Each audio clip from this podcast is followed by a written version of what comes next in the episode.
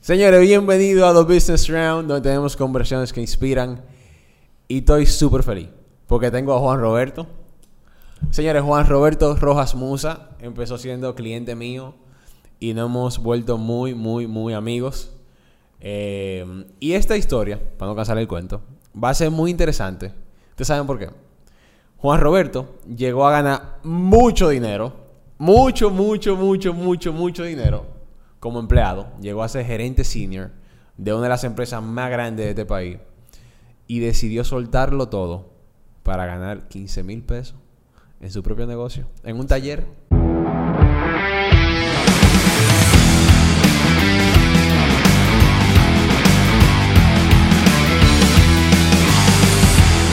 Entonces, señores, hoy vamos a hablar de cómo fue ese proceso de una gente ser empleado por 14 años una gente que no tenía, yo que conozco tu historia, sé que tú no tenías esa visión de emprender y cómo entonces Juan Roberto después decidió eh, fajarse a emprender. Nota, eh, antes de empezar contigo, Juan Roberto, que te voy a dar el micrófono.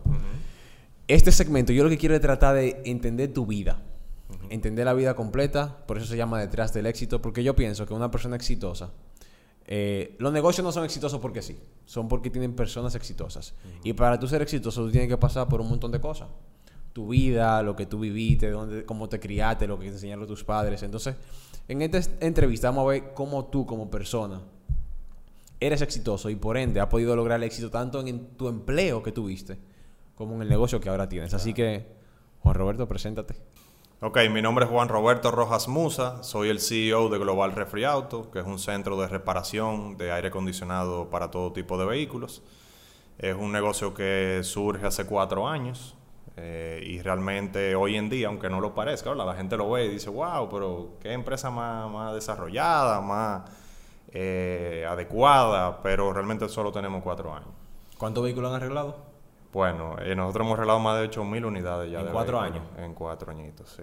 Pero iniciamos, como tú comentaste, un taller muy pequeño, ¿verdad? Ha sido una evolución mes tras mes. Cada año tenemos más clientes, cada vez tenemos más presencia en las redes, en otros medios y hemos ido avanzando bastante. Excelente. Eh, hablándote un poquito de mí, en, este caso de la introducción, pues yo soy ingeniero industrial, egresado específicamente de INTEC. Tengo maestrías, un MBA en Barna, por ejemplo, y algunas certificaciones en supply chain, que fue el área ya de expertise en mis últimos años como empleado privado.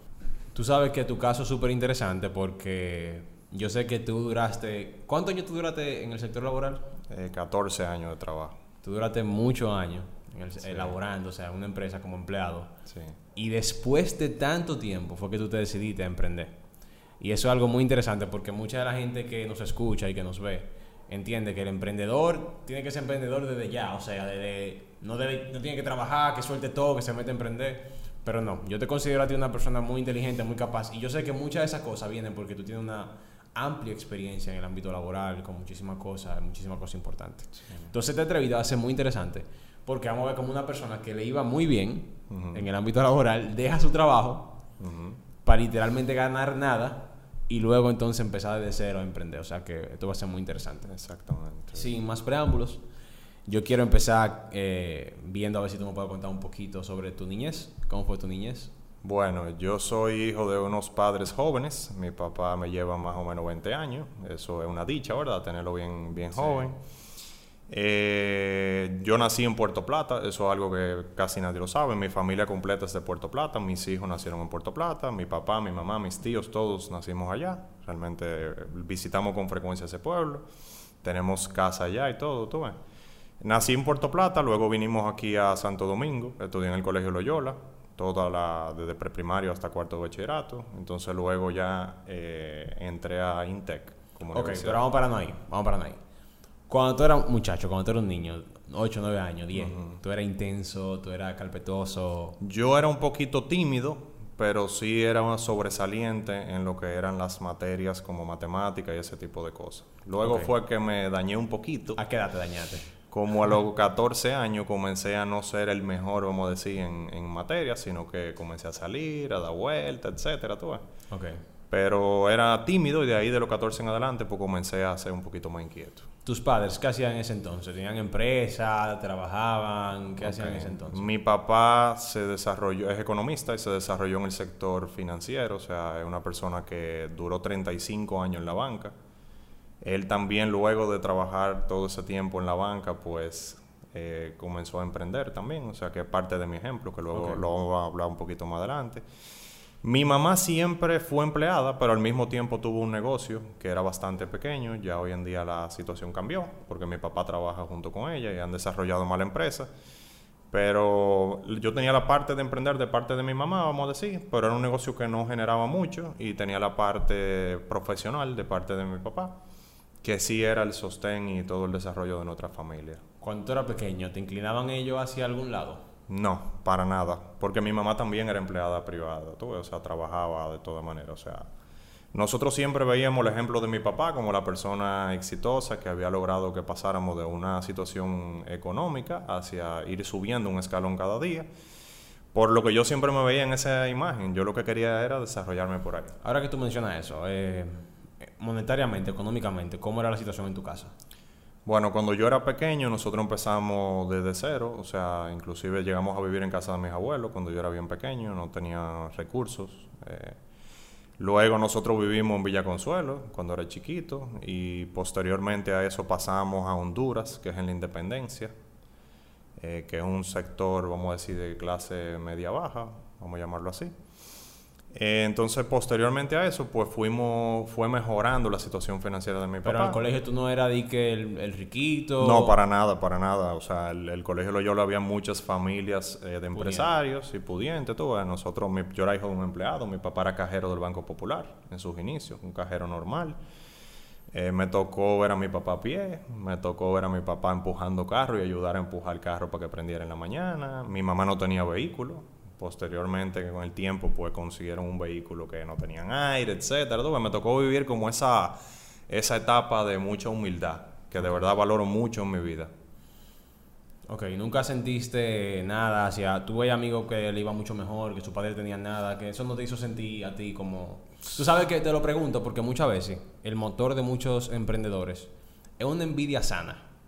O sea, hay gente que ve al otro, que le va bien, y en vez de molestarse, de sentirse odioso por eso, lo que dice Concho, pues si ellos pueden, tal vez yo puedo. O mira cómo, qué hace su papá, que yo, o sea, ¿tuviste, eh, ¿tuviste ejemplos de gente que emprendía a tu alrededor o la mayoría de los papás de tus amigos eran empleado también. No, la mayoría de los papás de los amigos míos de cuando pequeños del colegio eran empresarios.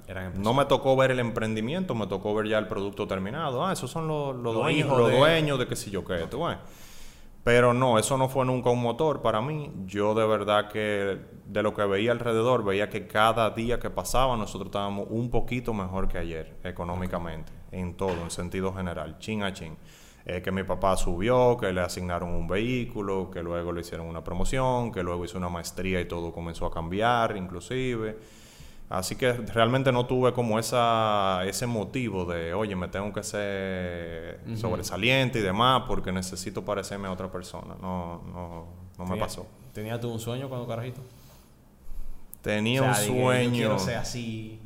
Bueno, yo realmente como quería ser, era como dos personas, nada más, desde pequeño, y era como mi papá y como el papá de mi papá, que era mi abuelo, que era una persona... ¿Sabes que eso me dice mucho? Está bien, continúa.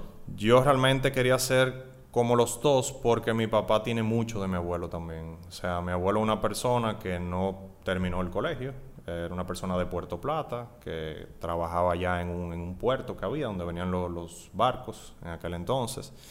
Luego comenzó a trabajar en, el, en un banco que existía aquí, que se llamaba el Royal Bank. No, tú, no, quizá no lo has oído mencionar. Eh, tenía sucursal en Puerto Plata y a él, como quien dice, lo expatriaron a Santo Domingo. Entonces, lo valoro mucho porque una persona que no tenía ningún tipo de estudio, trabajó en el sector financiero. Eh, para mejorar tuvo que abandonar su zona de confort, su pueblo, y venir a Santo Domingo con todos sus hijos, cambiarlo, sacarlo de todos los colegios, venir para acá. Y hoy en día te puedo decir que mi abuelo tuvo cinco hijos y yo vengo siendo como el sexto porque soy el más grande de los nietos y, viví en su casa también. y todos se hicieron profesionales y realmente todos son totalmente independientes, han, han, tenido éxito, o sea que realmente me he sentido muy orgulloso con esa parte de mi abuelo. Y mi papá como el hijo más grande, el hijo mayor, pues también sirvió de ejemplo para sus hermanos. Eh, y nada. Tú sabes que, que, eso me dice mucho porque es curioso como tú dices que él fue tu ejemplo. Tu papá y tu abuelo. Y tú te fuiste por esa área, el área laboral. Sí. Entonces tiene mucho sentido que tú veías a tu papá y tú decías, bueno, yo quiero emplearme, yo quiero ser un alto ejecutivo, yo quiero ser... Te fuiste por esa área. Exactamente. Ok, entonces, eh, creciste, comenzaste a dar carpeta, hay un par de cuentos por ahí. ¿No era fácil? No era, no era fácil. hay un par de cuentos por ahí. Bueno, comenzaste a dar carpeta, em, ya, qué sé yo, entraste a Intec. ¿Tú sabías, desde, siempre tú sabías lo que tú querías estudiar? No, yo te puedo decir que había una moda eh, cuando yo estaba en cuarto de bachillerato que todo el mundo quería estudiar administración de empresas. Entonces yo recuerdo que hasta en mi anuario creo que puse administración de empresas, porque todos mis amiguitos querían estudiar eso. Pero mi papá siempre me comentaba que, oye, si yo tuviera la oportunidad de nuevo, yo estudiar ingeniería, ingeniería. Y hay una ingeniería que está muy de moda ahora que se llama ingeniería industrial. Entonces, en su trabajo trabajaban ingenieros industriales. Yo pensaba que al ser ingeniero mecánico o industrial, que yo realmente quería mecánica al principio, solo tendría espacio para trabajar en un tipo de compañía, vamos a decir en una fábrica o en un taller o algo así. Pero comencé a investigar y los ingenieros industriales se parecían a los administradores de empresas, pero con una preparación un poco más técnica. Entonces realmente decidí por ingeniería industrial y arrancamos Intec, que me quedaba bastante cerca de mi casa. Y prácticamente al mismo tiempo que empecé la universidad, muy poco tiempo después, pues empecé a trabajar. O sea, tú no esperaste, dije, ok, voy a esperar. No, no, yo empecé inmediatamente a trabajar con una pasantía en una empresa que se llamaba Inca, Industria Nacional, como pasante de producción en una planta de laminación de aceros. Y bueno, desde ese día fue bastante difícil porque el que ha estudiado en Intec sabe lo intensa que, que es esa universidad. Y imagínate, despertarme a las 5 de la mañana, entrar a las 7 de la mañana al trabajo, una planta que era 24 horas, o sea, con que tú salieras de ahí tú tenías eh, responsabilidad, eh, situaciones, eh, y luego ir a una universidad como Intec, bastante difícil, bastante intensa. ingeniería? Hasta las 10 de la noche, o sea, me pasé la carrera completa, que me despertaba a las 5, salía a las 10 de la universidad, y óyeme al otro día otra vez, nuevamente, en la misma película. Eh, la, esa, las plantas que son 24 horas se caracterizan porque ah, muchas veces la mayoría de los proyectos eh, que se van a hacer, que hay que detener la planta, se hacen en Semana Santa, se hacen en diciembre. Entonces nos tocó a mí, a un grupo de compañeros, por pues, trabajar varias Semanas Santa completica. Eh, hay varios cuentos de, por ejemplo, yo una vez iba en la autopista Duarte y me paré a gasolina en un jueves santo. Me encontré con unos amigos, con hielera, un grupo, una cuestión. Y yo con mi carnecito aquí, con un radio, bueno, me toca ir para el trabajo. O sea que realmente fue, fueron cinco años, más o menos, que yo duré paralelo la universidad y, la, y, la, y el trabajo, que realmente fueron muy fuertes. Muy fuerte, porque tú salí de, tan, de mucho trabajo, tenés un examen, al otro día otro, tarea. ¿Y, y por, qué, por qué tú ese empleo? ¿Tú por necesidad o algo dentro de ti te decía como que tú tenías que...? Mira, realmente yo siempre, aunque mi familia ha avanzado y ya estaba en una posición económica mejor, yo siempre he querido como ser independiente, no ser una, una persona que vive de los papás. Eh, entonces quería comenzar a independizarme realmente. Esa fue una de las principales. O sea, no era por necesidad, tú querías tirar para adelante. Yo quería iniciar la carrera, tú no estar ahí en la casa de vago, ¿verdad? Eh, comenzar a, aprender y a comenzar a generar dinero para comenzar a ser independiente. Inclusive yo quería pagarme la universidad, Que al final resultó que conseguí que en el trabajo, eh, apoyado, gracias a Dios, tuve por personas que me, que me dieron la mano y el apoyo, me, me, becaron en la universidad. O sea, el trabajo me, me, cubrió la universidad y eso fue para mí más retador. ¿Te la cubrieron porque tú sobresalías en el trabajo? Eh, sí, entiendo que sí. Entiendo que era un, recurso que estaba haciendo a su trabajo, pero no tenía título para crecer. Realmente a mí eso me ayudó mucho, aunque yo lo veía mal. Decía, oye, me tengo tiempo aquí, no me promueven. Pero lo que me decían es, todavía tú no has terminado tu carrera, yo lo veía como algo negativo, pero eso me empujó a terminar la carrera, porque realmente en ese estrés de trabajar desde tan temprano, en una compañía industrial, no era en una plaza ni algo bonito. Eh, una compañía involucra, industrial involucra accidentes, ruido, calor, eh, bota, caco, o sea. Y al mismo tiempo ir a la universidad, que en ese momento era la más complicada a nivel de ingeniería industrial y demás, y de toda la ingeniería, pues realmente era bastante complejo, tú ves, retador. Entonces el que me dijeran, tú tienes que terminar tu carrera para obtener una promoción, pues realmente siempre me ayudó a mantenerme enfocado. Y si me estaban pagando la universidad, pues era un reto mayor, porque yo no podía venir a quemarme, tenía que, responderle a ellos. ¿tú? Claro, ellos hacían eso con muchos estudiantes.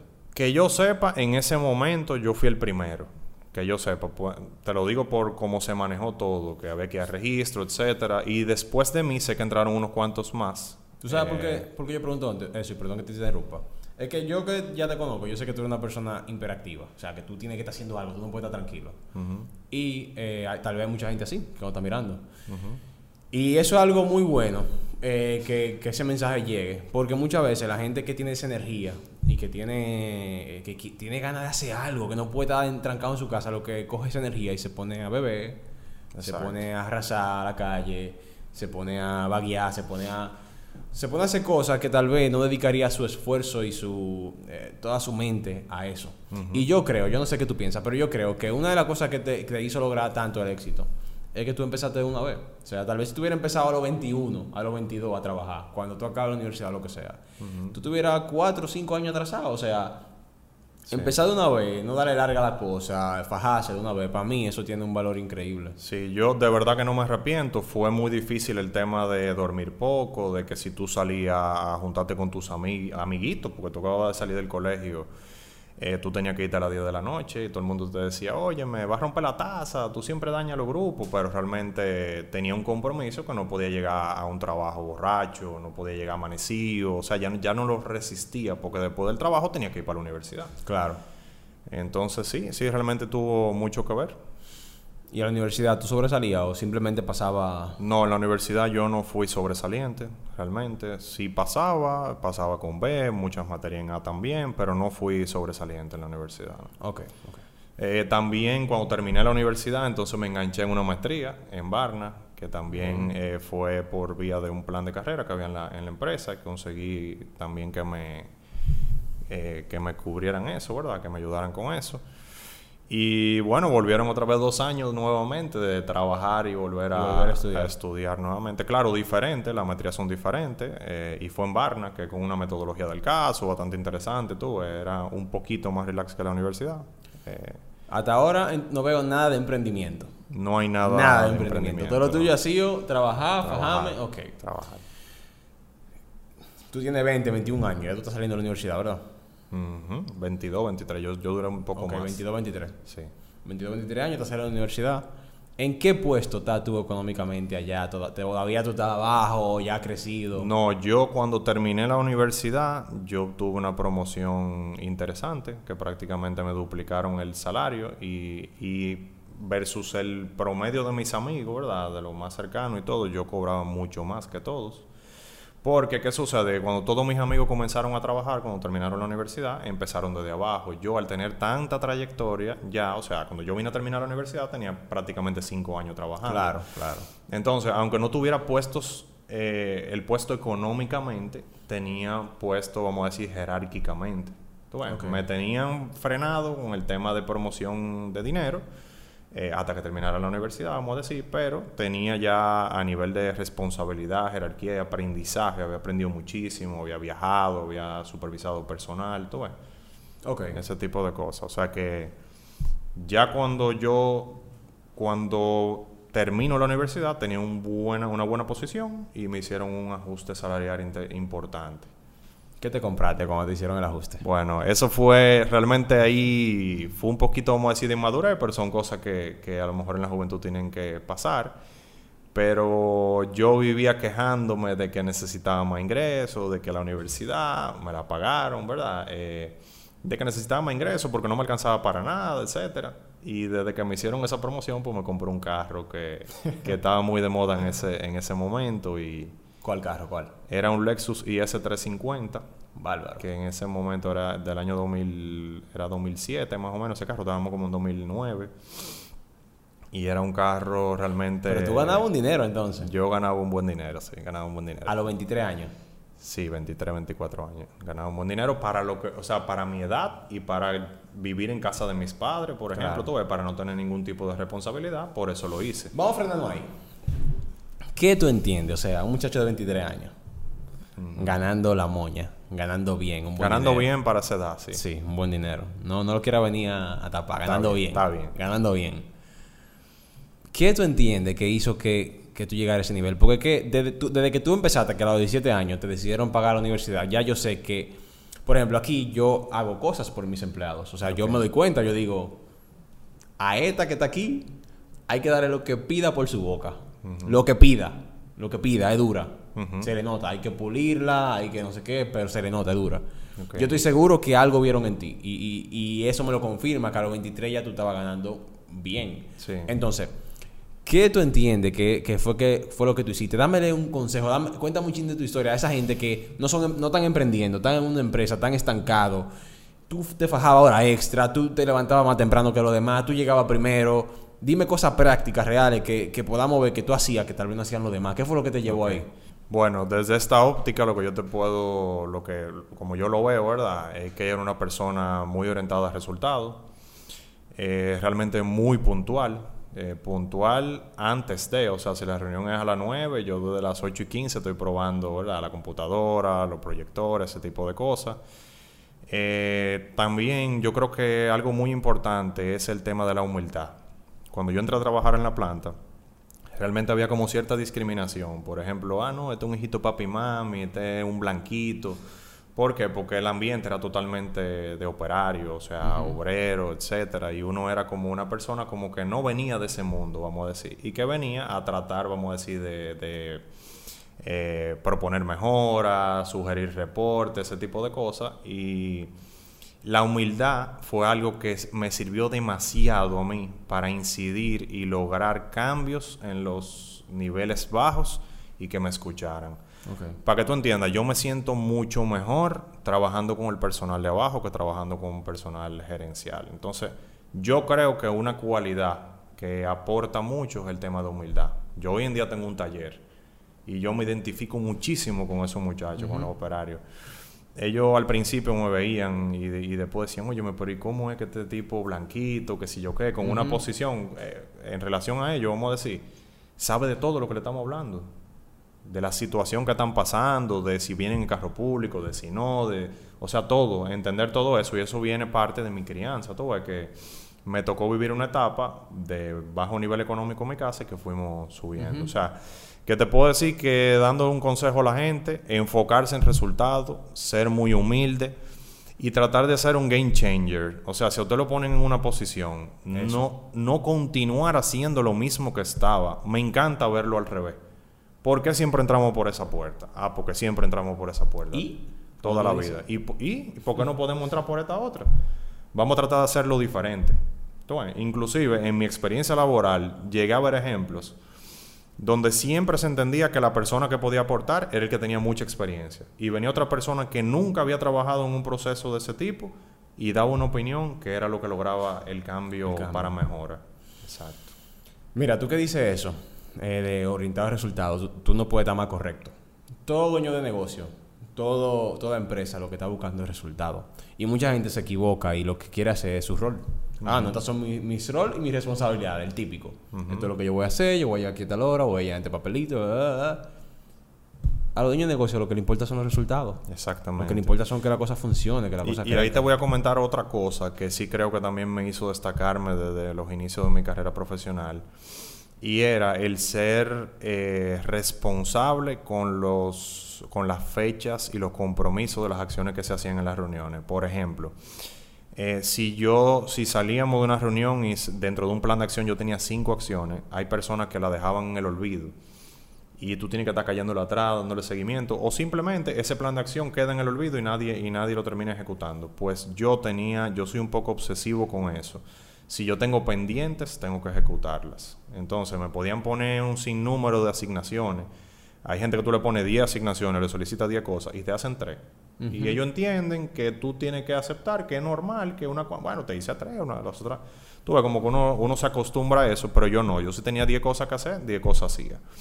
Si no me daba tiempo, eh, porque tenía que irme para la universidad y no me podía quedar tarde, en vez de entrar a las 7, entraba a las 5 de la mañana. Claro, tenía la, la, el beneficio de que era una planta 24 horas que realmente estaba, vamos abierta. a decir, abierta, sí. Si no podía lograrlo un día de semana normal, pues iba un fin de semana. Mira, esas son cosas que la gente la, está escuchando. Y yo estoy seguro que no le está prestando tanta atención como yo le estoy prestando. Y que en mi mente está son, o sea, vamos a entender algo. Eso es oro. Eso es literalmente lo que hace que a una persona lo escalen. O sea, tú decir que si te ponían 10 cosas, tú las hacías las 10. Oye, es increíble lo, lo, cierto que tú estás. Cuando tú le pones 10 gente a una, 10 cosas a una gente, es de verdad que te hacen cuatro. Y cuando tú dices, dime, ¿y esto? No, no me dio tiempo. Y es normal. Y eso si tú le preguntas, porque llega un momento que uno mismo, como vamos a decir gestor, se acostumbra. Claro. Se acostumbra. No, yo sé que yo le puse eso para que me haga lo que ella pueda, o lo que él pueda. Y es muy normal. Entonces, la gente que realmente produce cambio, la gente que realmente escala rápido, son gente que se lo toman personal, que son obsesivos literalmente con lo que tengo que hacer. Obsesivo, totalmente. Obsesivo, yo tengo que hacer eso y no me importa lo que pase, yo lo voy a hacer. Mira, y a veces yo creo que hay personas que se pasan. Yo en muchas ocasiones, vamos a decir que me pasé, eh, pero quizás estuvo bien, no sé. Eh, pero es ser una persona enfocada al trabajo. O sea, ¿a qué me refiero? Por ejemplo, a mí me falleció, me fallecieron dos o tres familiares y yo iba a mi trabajo. Iba a mi trabajo temprano porque tenía una responsabilidad que no podía, entendía que no podía delegarla, de unos reportes que había que mandar temprano en la mañana y yo iba, generaba los reportes, los mandaba por correo y luego pedía un permiso para irme a un entierro de un familiar por el que yo estaba dando gritos, ¿entiendes? Eh, Llegué a faltar a, entierros de familiares en Puerto Plata también porque tenía responsabilidad en el trabajo. Llegué a que mi familia llegó a irse de viaje a Estados Unidos múltiples veces, ya cuando le estaba yendo mejor a mi padre, pues hacían un viaje por año. Yo no conocí Disney World con mi familia, yo nunca viajaba a Nueva York, a ningún sitio, porque casi siempre en las fechas que eran de vacaciones yo estaba trabajando, pero yo no forzaba, yo quería estar en mi trabajo. Yo iba ahí a ese punto. Porque yo iba en Semana Santa, yo me sentía bien. Hay veces que uno abusa, pero es como yo le digo también a mi familia, que a veces me dicen lo mismo, me dicen, viejo, descansa, o sea, bájale algo. Y yo descansar es para el que está cansado. Exacto. Yo estoy bien, yo me siento bien, yo me siento feliz. Yo estoy trabajando a destiempo, a, temprano, tarde, pero yo me siento bien. Cuando yo estoy cansado, yo cojo un break. Entonces, Digo esto porque tal vez hay gente que dice, no, tú lo que estás abusando, tú lo que te ha pasado, tienes que disfrutar la vida, es cierto. Cada quien con lo suyo. Tú decidiste sacrificar un poquito y llegaste a tener muy buenos resultados. Otra gente no se sacrificaron tanto y hoy se están quejando porque tal vez no lograron tantas cosas. Pero mira, no quiero que se me pase algo. Y es que en cuanto a los resultados, en cuanto al manejo de equipo que tú dices que tú tenías, que tú manejabas equipo, que no sé qué. Para tú lograr manejar equipo y que te respeten, yo siempre se lo digo aquí a los líderes, a la gente que yo tengo manejando equipo, yo le digo, el, respeto no se asigna, se gana. O sea, tú no puedes venir, ah, yo soy el director. Totalmente, no es impuesto. Te van, a, te van a respetar porque tú eres el director, no porque tú eres duro. Ahora es diferente cuando tú eres duro. Cuando tú eres duro, tú tienes que decir que te respeten. No, no, Musa dijo que eso hay que hacerlo así. Y yo respeto a Musa porque yo sé que él tiene la razón. Entonces, mi pregunta hacia ti es, todo ese conocimiento, todas esas decisiones que tú tomaste que eran acertadas, todo ese mando que tú dabas, que tú decías, hagan esto, vamos a hacer aquello, eh, no, vamos a hacerlo así, ¿de dónde te salía eso a ti? Tú leías mucho, tú veías documentales, ¿qué, qué tú hacías para nutrir ese cerebro? Mira, yo te voy a ser honesto, realmente no fue de nada leído ni nada por el estilo, porque yo no tenía tiempo para leer nada con todo lo que estaba en la universidad. Eh, a mí lo que me ayudó fue fueron la misma gente. Yo entré en un nivel muy bajito en la compañía y yo era parte de ellos mismos. independientemente de que yo tuviera un nivel social un poquito más alto o, de, o nivel educativo un poquito más alto, yo me integré con ellos. ¿Entiendes? Por ejemplo, allá había un baño que todos se bañaban como en la cárcel, como uno ve en la película, por ejemplo. y yo no me llegué a bañar, pero yo a mí me tocó remodelar el baño. Y yo tuve que estar ahí con ellos, todito sin ropa y había gente que no se atrevían a entrar ahí en ese momento, tú ves, por ejemplo. Yo almorzaba con, los colaboradores, entonces comencé a hacer como conexiones. conexión y amistad con ellos, tú ves, que después me permitió comenzar a implementar cosas. Nota, nota. Porque hay dos tipos de gente. Tal que hace conexión a mitad irse en chercha. No. y está el observador. Que ahí que yo creo que tú estabas. Porque una, o sea, hay que estar atento a lo que está pasando alrededor, pero yo, yo, yo soy muy así, que yo a veces pienso, concho, yo soy extraño. Porque yo estoy contigo ahora mismo y tú y yo hablamos algo, pero en mi mente yo estoy, yo estoy lejos analizando. Yo estoy analizando todo lo que tú me estás diciendo. también, yo Y yo también. como que, hmm, eso que él está diciendo, ¿cómo yo lo puedo aplicar aquí y allá? Exactamente. Que no es lo mismo que un empleado tuyo, no un empleado tuyo, pero digamos cuando tú trabajabas allá, que un colaborador, alguien, alguien que trabajaba contigo, dijera, no, porque cuando cada vez que movemos esta máquina o cada vez que hacemos este proceso, pasa esto. Y tú digas, concho, sí, mano. A que tú digas, hmm, si cada vez que pasa eso, ¿Qué podemos pasa hacer? por esto, ¿cómo lo podemos arreglar? Exactamente. Y tengo una pensando. Tú una vez me contaste, me acuerdo, que tú estabas trancado como con unos códigos de Excel, con una cosa, y que tú te soñaste con la respuesta. Sí, eso, eso es una cuestión que puede parecer increíble, pero el nivel quizá de obsesión con, con resolver algunos trabajos eh, me pasó tanto en el trabajo como en la vida diaria. Entonces, a veces yo me dormía pensando, pensando, pensando y me despertaba como con la solución. O sea, bueno, esta fórmula de Excel es la que voy a usar. Y tenía que pararme de la cama, prender la computadora y someterlo a prueba y decirme al final lo encontré. Mira aquí la solución. Sí. Yo creo que volvemos a caer, caer ahí en obsesividad. Sí, es lo que te digo, o sea, hay gente que son de trabajo, gente que no tienen que ver con que sea sábado, con que sea domingo, o sea, por ejemplo, yo no trabajaba los sábados en la empresa, al final ya de, la del- de mi posición no trabajaba los sábados, y en el taller yo trabajo los sábados. Claro. Y hay clientes que me han llamado, mira, tengo el carro quedado, no quiero pagar dos grúas, una para mi casa y otra para tu taller, quiero llevarla para el taller, y es domingo, Tomás, yo debería de decir que no. Pero en muchas, otras, en muchas ocasiones he dicho, oye, me vamos arriba.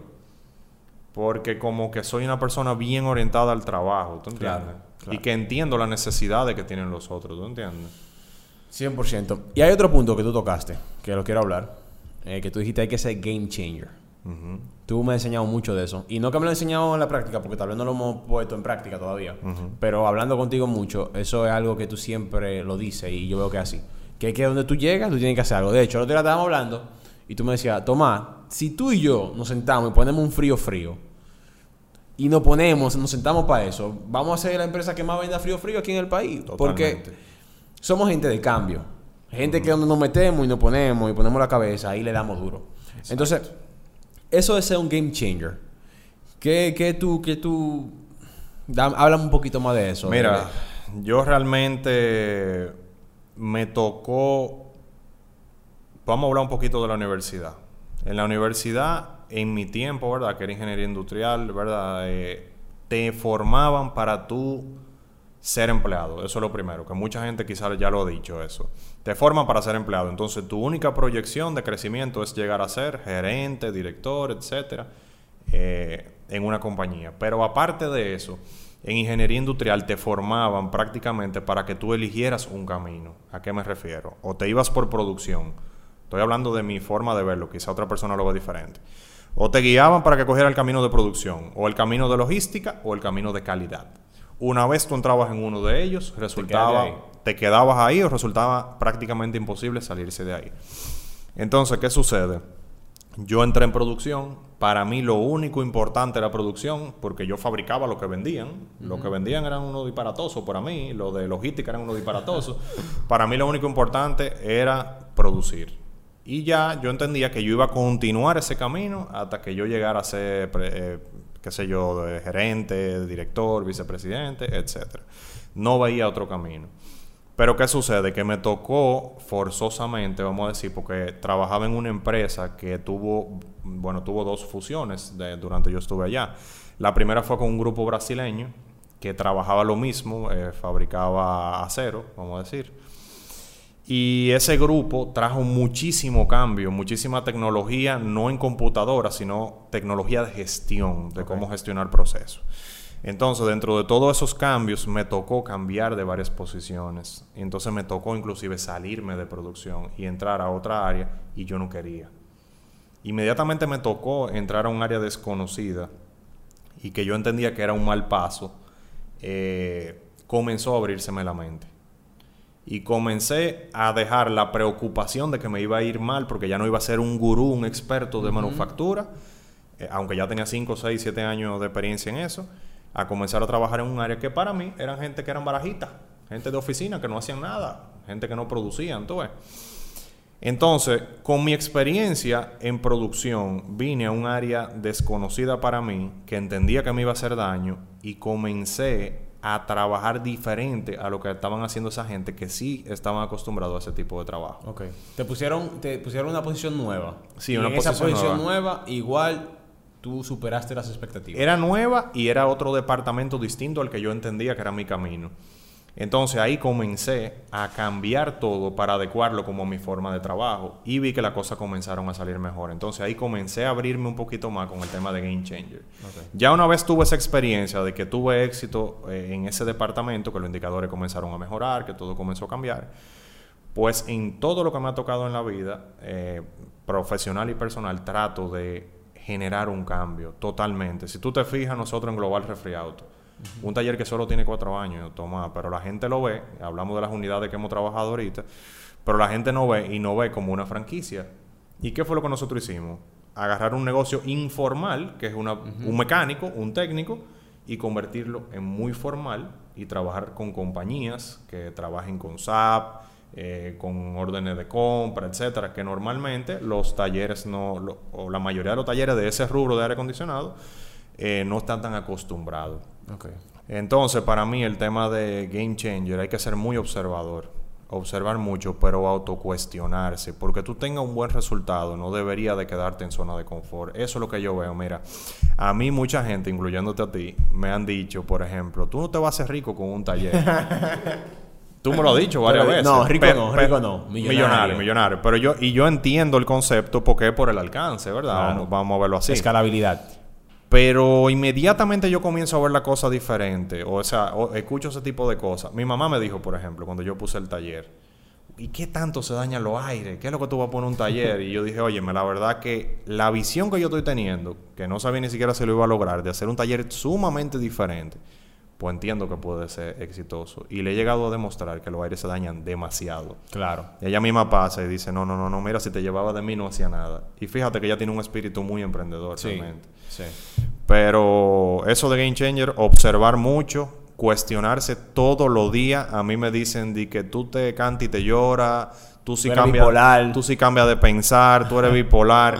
Pero es que son esas cuestionantes que me hacen ver la cosa de otro punto de vista. A mí hay gente que me han dicho, pero tú no me hacías caso, yo te lo dije hace un mes. Está bien, pero qué bueno que ahora cambié de opinión. Claro, ya sí te hago caso, gracias. Entonces, para mí es una cualidad que hay que tener o que hay que enfocarse para ser un game changer. No, mira, esa es una de las cosas que más yo admiro de todo lo que tú me has contado. No nada más tú, porque yo conozco amigos tuyos y todos me cuentan lo mismo de ti. O sea, donde tú llegabas, te pusieron en una, qué sé yo, el otro día tú me contaste algo de chatarra, que me pusieron ahí y también metí mano, y no sé Sí. qué, y metí mano, y donde sea que te ponen, o sea, eh, tú excedes las expectativas y ahí es que hay que llegar. Yo me esfuerzo por eso y siempre mirando en el resultado. O sea, no hago nada con ponerte lo bonito, muchos indicadores, muchas cosas, si no está resultando. Claro, Entonces, 100%. Ok, Musa, entonces, tú tienes 23, ok, te está yendo bien. Pero cuando llegue el punto, ese punto en el que tú dices, ok, de me está yendo bien, estoy burlado. O sea, me ascendieron porque yo sé a dónde tú llegaste. Vamos Sí. para allá. Pero, entonces, yo sabiendo a dónde tú llegaste, yo quiero saber, como que cuando llega el próximo cambio, el próximo que tú dices, Ok. ok, estoy, me está yendo mucho mejor. Ok, mira, pasan varias cosas. Dentro de una carrera profesional y dentro de una carrera de emprendedurismo, lo que sea, no todo es bonito. Eh, realmente hay que aguantar. A mí llegar a una posición bastante alta me tomó 14 años y pudo no haberme, y pude no haber logrado llegar a una buena posición Espérate, 14 años. Pero no, Sí. no fueron 14 años que tú duraste. de- en, la, en la carrera completa, estoy hablando. O sea, Ah, de que empecé a trabajar a que- hasta que terminé, el lograr una posición de ese nivel me tomó mucho tiempo, pero durante ese camino también hubieron muchos obstáculos, no todo fue color de rosa. Entonces, ¿A qué voy con eso? Yo iba creciendo de posición, pero la empresa comenzó a fusionarse. Y dentro de las fusiones ocurre algo eh, que como un, un mínimo común divisor en las empresas, que tú lo puedes verificar en las otras fusiones que se han dado aquí en República Dominicana, en empresas grandes. Y es que la nómina se duplica, o sea, tú tienes el doble de personal. Si tú tienes una empresa A y una empresa B y son competencia y las dos se juntan, ahí está repetida la secretaria, los gerentes, los operarios, todo está repetido. Entonces, se dio una vez con los brasileños y luego al final se dio una fusión entre Inca y Metaldom, que era su competencia. Entonces, en ambas hubo reestructuraciones, o sea, hubo mucha salida de personal. Y ahí fue que por primera vez comencé yo a preocuparme de que, ¿qué ocurre si yo pierdo mi trabajo? Entonces, tú estás hablando de cuando yo tenía 23 años, pero ya con 25 yo estaba casado y me iban, a, y me iban a hacer mi primer niño. Entonces, ya yo estaba en una situación en la que el carro ese que contamos ahorita que me había comprado, lo vendí, lo puse de inicial de un apartamento y tenía una esposa embarazada, me nació mi niño. Y yo decía, ok, tengo una buena posición, todavía no era tan, tan alta la posición, pero era una posición gerencial, bien, me iba bien. Pero mi salario está comprometido en pagar un préstamo, en hacer la compra, en comprar la leche al niño, vacunar al niño, en pagar médico. O sea, estaba muy justo, realmente no estaba flotando de dinero, estaba, estaba muy limitado, eh, porque como te dije, soy era una persona que no, no pido a mis padres, traté de, de echar camino solo. Entonces, desde ese punto yo comencé a preocuparme. ¿Qué ocurre si a mí me sacan? ¿Y por qué?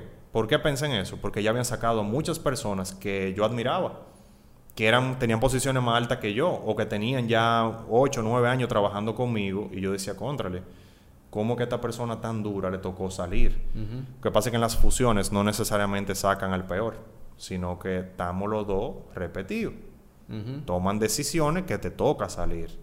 Entonces comencé a verme en ese espejo y ahí que comenzó a prendérseme el bombillito de qué puedo hacer para obtener una segunda fuente de ingreso. Ok. Fue justo en ese momento. Comencé a vender carros, como muchísimos jóvenes de nuestro medio, eh, como side business, vamos a decir. Eh, un carro así, un carro allá, o alguien del trabajo me decía estoy buscando un vehículo y yo lo conseguía con, con amigos que tenemos que, que venden vehículos y demás. Me ganaba 500 dólares, me ganaba 1000 dólares, etcétera, pero nunca, nunca le di carácter porque vi que habían demasiados dealers. Quizá un error mío en ese momento porque otros compañeros de nosotros han, han logrado tener éxito por ahí. Eh, y nada, me, luego entonces me, me promueven. Perdón, antes de esa promoción, eh, tengo que resaltarte algo muy importante, que es de lo que estoy diciendo, de que en el camino hay muchos obstáculos y de que hay que ser paciente y aguantar.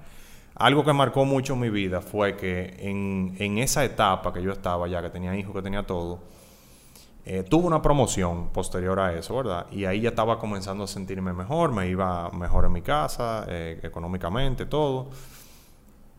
Y fruto de esa fusión, de la última que se dio, me tocó recibir una democión. ¿A qué me refiero con una democión? Que tú seas gerente senior, vamos a decir, por decir un nivel, y te bajen a gerente. O que seas gerente y te bajen a coordinador. Eh, aceptado por mí, porque legalmente tú no, Tú no puedes se bajar. puede, ajá. Pero me tocó bajar de un nivel de un reporte a directivo, a, vicepresidente, vamos a decir, bajar a un reporte a otra persona que era mi par. eh, y me tocó pasar a un área que estaba quebrada, vamos a decir, o sea, tenía como cuatro o cinco años perdiendo dinero esa unidad de negocio.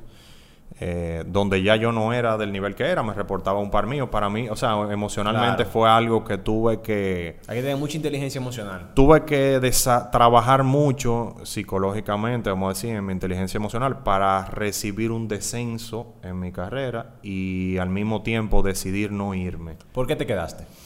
Me quedé porque tenía mucho tiempo en la compañía. eh, imagínate, toma una persona que yo duré 14 años en esa compañía y desde preprimaria hasta cuarto de bachillerato tú duras como 12 años. Para mí esa era mi segunda casa. Conocía a todo el mundo, conocía todos los procesos. eh, me sentía que aportaba mucho, no, no por yo ser bueno, sino también porque tenía tanto tiempo ahí dentro y había pasado por tantos departamentos diferentes que yo sentarme en cualquier reunión, hasta en una de recursos humanos, tenía mucho conocimiento del negocio y de cómo se manejaba todo. ¿Y tú no crees que una de las razones también por la que tú te quedaste porque tal dentro de ti tú sabías que tú podías volver a crecer? Sí, también entendía que podía hacer un buen trabajo en ese departamento. Eh, y gracias a Dios se, se dio de la siguiente manera. La persona que era mi par, a la que yo me reportaba, tuvo una promoción y me dejaron el departamento. Fue algo agridulce, porque como te dije, me pusieron a la cabeza de un departamento que estaba quebrado. Entonces yo, que soy una persona orientada a resultados, yo mismo decía, si no ponemos esto a funcionar, lo cerramos. Yo entendía que los accionistas yo podía venirle con miles de presentaciones bonitas, pero si eso no generaba dinero, Claro. yo mismo iba a decir que lo cerraran. Y porque no, no tiene sentido. ¿Lo lograste? Lo logramos, lo logramos, gracias a? Dios, sí, lo logramos. Hicimos un trabajo total, cambiamos el juego, como estamos hablando de Game Changer, totalmente, cerramos una operación que había res- eh, como, como un, una- un sentimiento de, de no cerrarlo, nadie quería, tú, eh, porque ya que invertimos tanto, ¿cómo lo vamos a cerrar? Pero logramos cerrar una unidad de operación, reducimos, redujimos mucho la, la cantidad de personas que habían ahí, los horarios, abríamos todos los fines de semana, cerramos, hicimos muchísimas, muchísimas cosas. Eh, y salimos camino, salimos camino y me sentí muy bien realmente, porque ya el departamento, que siempre estaba en números rojos, comenzó a generar dinero. Entonces, ahí crecí un poco. Eh, entonces, luego de eso, me dieron mi antiguo departamento. Pero una pregunta. Cuando tú lograste eso, ¿qué pasó con los superiores? ¿Te dijeron algo? ¿Fue un boom? Sí, realmente fue algo que en las reuniones sí se veía muy bien, se aplaudía, vamos a decir, porque ese departamento, vamos a decir, ya tenía una proyección prácticamente de cerrar. Eh, pero la empresa estaba pasando por un proceso de fusión, como te dije, que habían mucha mezcla de las dos compañías, no estaba el end picture de que a quienes iban a terminar, o sea, había salido mucho personal, pero faltaban más, o sea que todavía Estaba medio el enfoque no estaba muy bien de tú ves, si se Sí. enfrió, si no se enfrió, porque no, no, no era el tema en cuestión. Pero luego también se me dio la oportunidad de volver a mí, de manejar ese departamento y al mismo tiempo eh, dirigir completamente otra línea, de o sea, otro departamento eh, que no tenía nada que ver uno con otro. O sea, yo tenía una oficina en Villamella y tenía otra oficina en el kilómetro 22. Y las personas de este departamento y de este no tenían nada que ver, porque Chatarra era una unidad independiente de la compañía, como si fuera otra empresa, totalmente aparte, donde yo era el, vamos a decir, el gerente general, la cabeza completa, y tenía, estaba encargado de la planificación de la compañía eh, completa. Entonces, fue un reto porque eran dos departamentos que se manejaban con gerencias independientes y me tocó manejarlas juntas. Pero gracias al esfuerzo que hicimos y al equipo de personas que tenía ahí, logramos tener éxito en las dos y mantener esa, esa operación así. Muy bien. Gracias a Dios, sí. Y ok, ahí... ¿Ese fue uno de los puestos más grandes que tú alcanzaste o seguiste? Ya al final yo tenía esas, esos dos departamentos, o sea que a nivel de descripción de puesto tenía mucha puntuación. Esa, esa, ¿Cuál era tu, tu puesto? Era gerente senior de S&OP o, o pla- Planning, Sales and Operation Planning, y tenía el departamento de Scrap, que era chatarra para exportación. Eh, los dos eran independientes, entonces, pero se valoraban eh, juntos. También era responsable de, de las relaciones comerciales con Cuba, que era, era otra cosa aparte de todo lo que estábamos haciendo. Eh, Cuba tiene muchas, unas características muy peculiares y yo era la persona que siempre negociaba para comprarle materia prima y para venderle producto también. Ok, viajaba mucho tú. Viajaba muchísimo, llegó un momento que todos los meses tenía que ir a Cuba, todos los meses, a relaciones tuve, comerciales eh, con ellos. Pero yo me imagino que ya en esa etapa tú estabas ganando bien. Estaba ganando muy bien, sí. ¿Cuánto- tú realmente. cuánto tú ganabas? No, esas son cosas que realmente es bueno tenerla. no, no, eh, espérate, espérate, porque aquí, aquí es sin tabú. Tú ganabas más de, más de 150 mil pesos. Eso te puedo decir que sí, pero no, no quiero entrar en números Más de 200. específicos. Sí, Más de 250. sí, señor, sí, señor. Pero ya, no te preocupes por eso. Y te daban tu bono anuales. Sí, pero realmente tenía un paquete que no lo tenía ninguno de mis amigos, vamos a decir, que era con la gente que uno se comparaba. Eh, inclusive personas mucho más viejas que yo no, no cobraban ese dinero. Eh, muchos amigos que eran emprendedores, que tenían negocio, cobraban, o sea, percibían muchísimo menos dinero que yo. Tenía vehículo asignado, eh, tenía subsidio de combustible, como te dije, viajaba todo el tiempo. Tú estabas burlado. Yo estaba muy bien, muy bien de verdad. Tú estabas sano. estaba muy bien económicamente. O sea que no fue por eso que dejé el trabajo, vamos a decir, y, me, y quise emprender. Más de 300. Sí, pero ya dejé eso ahí. dejé eso ahí, tranquilo. Sí, realmente las posiciones en empresas grandes, era una empresa de más de mil empleados, una empresa que genera, vendía muchísima tonelada eh, mensual, exportaba, etcétera. Eh, los paquetes son muy buenos. Cuando tú llegas a un nivel alto, manejaba muchísima gente, manejaba la operación de, chatarra que te dije. Eh, pero, pero llegué a comprender algo, o sea, si- cuando tú llegas a una posición así, es muy difícil salirte de la zona de confort y emprender. De verdad que fue muy difícil. Primero porque tus gastos se amarran a tus ingresos. Es, Claro. la- es lo, los- lo más común. Eh, entonces, a más tú cobras, pues pones chofer, te compras una casa en la playa, te metes en un apartamento por inversión con un préstamo, eh, cambia de carro, le cambia de carro a la mujer, tiene dos trabajadoras, tiene una nana para los fines de semana, si tiene tres hijos le pone tres nanas, eso es lo normal que hace la gente. ¿tú? Entonces, Claro. es muy difícil tú tomar una decisión ahora de que yo voy a cortar todo esto y yo voy a emprender. Tú sabes que emprender no tiene un éxito garantizado. Y eso te lo comento porque hay muchas personas que me dicen a mí, mira, vamos a asociarnos, ya que tú lograste poner un negocio. Y yo le digo, claro que sí, yo me asocio contigo, deja tu trabajo y ven a dirigirlo. Porque es como hablamos lo del frío frío. Si tú y yo somos socios y Tomás dirige ese negocio y está ahí día a día, yo sé que va a ser la mejor compañía de frío frío de República Dominicana y del Caribe. El tema no es dinero. No es que tú me des un aporte y vamos a poner un negocio entre los dos. Es, es quién lo va a dirigir y quién lo va a operar. Entonces, para mí en ese momento era sumamente difícil, o sea, No, y dejarlo. una gente ganando por encima de los 300. Ahora digo, ¿cuál es el tope? Eso, que yo me lo imagino Vamos ya. Pero uno, uno, un buen dinero, jipeta asignada, eh, todo lo que tú te puedes imaginar, bono. Y que las cosas van mejorando. Y deja, pero deja eso, un trabajo de muchísimo dinero.